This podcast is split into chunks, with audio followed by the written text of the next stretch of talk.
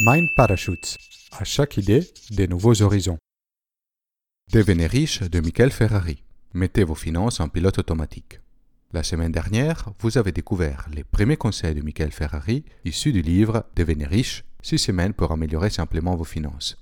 Il s'agit des deux premières étapes indispensables pour créer une relation saine et productive avec l'argent. Stopper l'hémorragie et mettre en place votre infrastructure financière. Rappelez-vous que les bons conseils de Michael ne sont que ça, des conseils. La personne responsable de vos finances, c'est vous. C'est à vous de décider comment gérer votre argent selon votre situation et vos objectifs. La troisième étape vous permet de vous préparer à investir. Si vous avez mis en pratique les conseils de la vidéo précédente, vous êtes déjà très bien parti.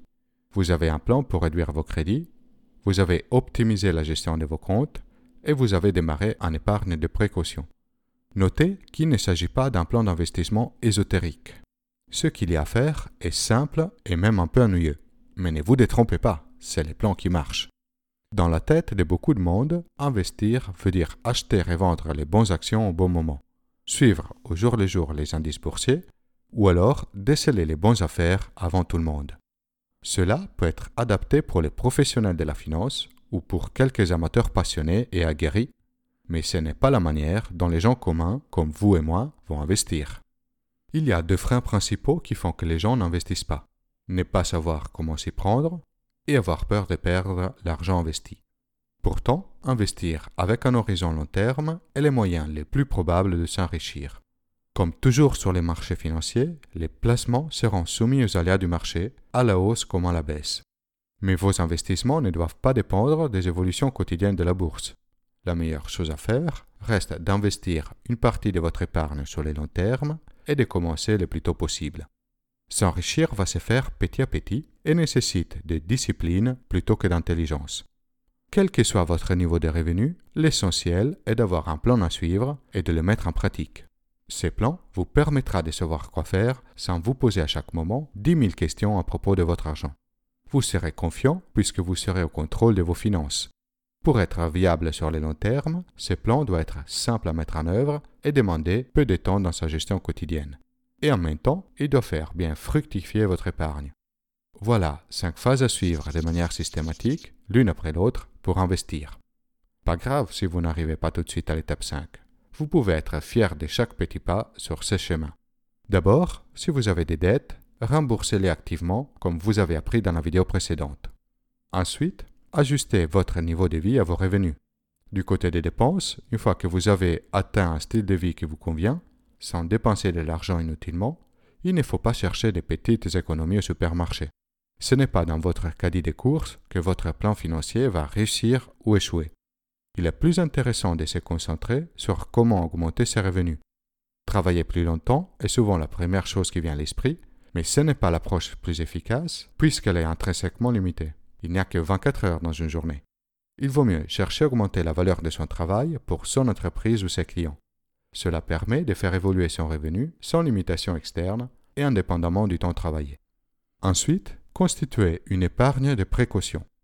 Avant d'investir sur le long terme, cumulez l'équivalent de 6 mois de salaire ou du revenu du ménage sur vos livrets A ou LDD.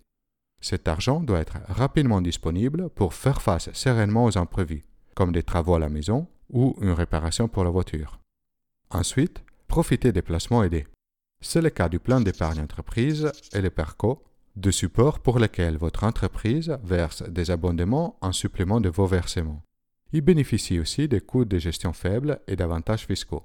Maîtriser ces supports signifie utiliser au maximum l'abondement de l'entreprise. Deux autres supports intéressants grâce à leurs avantages fiscaux sont les plans d'épargne en action, ou PEA, et l'assurance vie. La toute dernière marche à franchir, l'investissement, sera le sujet central de la prochaine vidéo. À ce stade, normalement, vous avez déjà ouvert un livret d'épargne comme les LDD et les livrets A et vous avez commencé à l'alimenter. C'est le moment d'ouvrir un compte d'investissement comme l'assurance vie ou le PEA, même si vous n'avez que 50 euros pour commencer. La quatrième étape consiste à prendre conscience de vos dépenses et de les orienter là où vous les souhaitez. Il ne s'agit pas d'étudier dans les détails chaque centime que vous dépensez et créer un budget auquel vous devez vous tenir tous les jours de votre vie. Comme d'habitude, il vaut mieux faire simple et viser une solution pratique. Celle proposée par Michael est de créer un plan de dépenses intelligentes. Ces plans consistent à décider à l'avance où doit aller votre argent, selon vos revenus et vos envies. Il n'est pas question de vous priver en réduisant drastiquement toutes vos dépenses.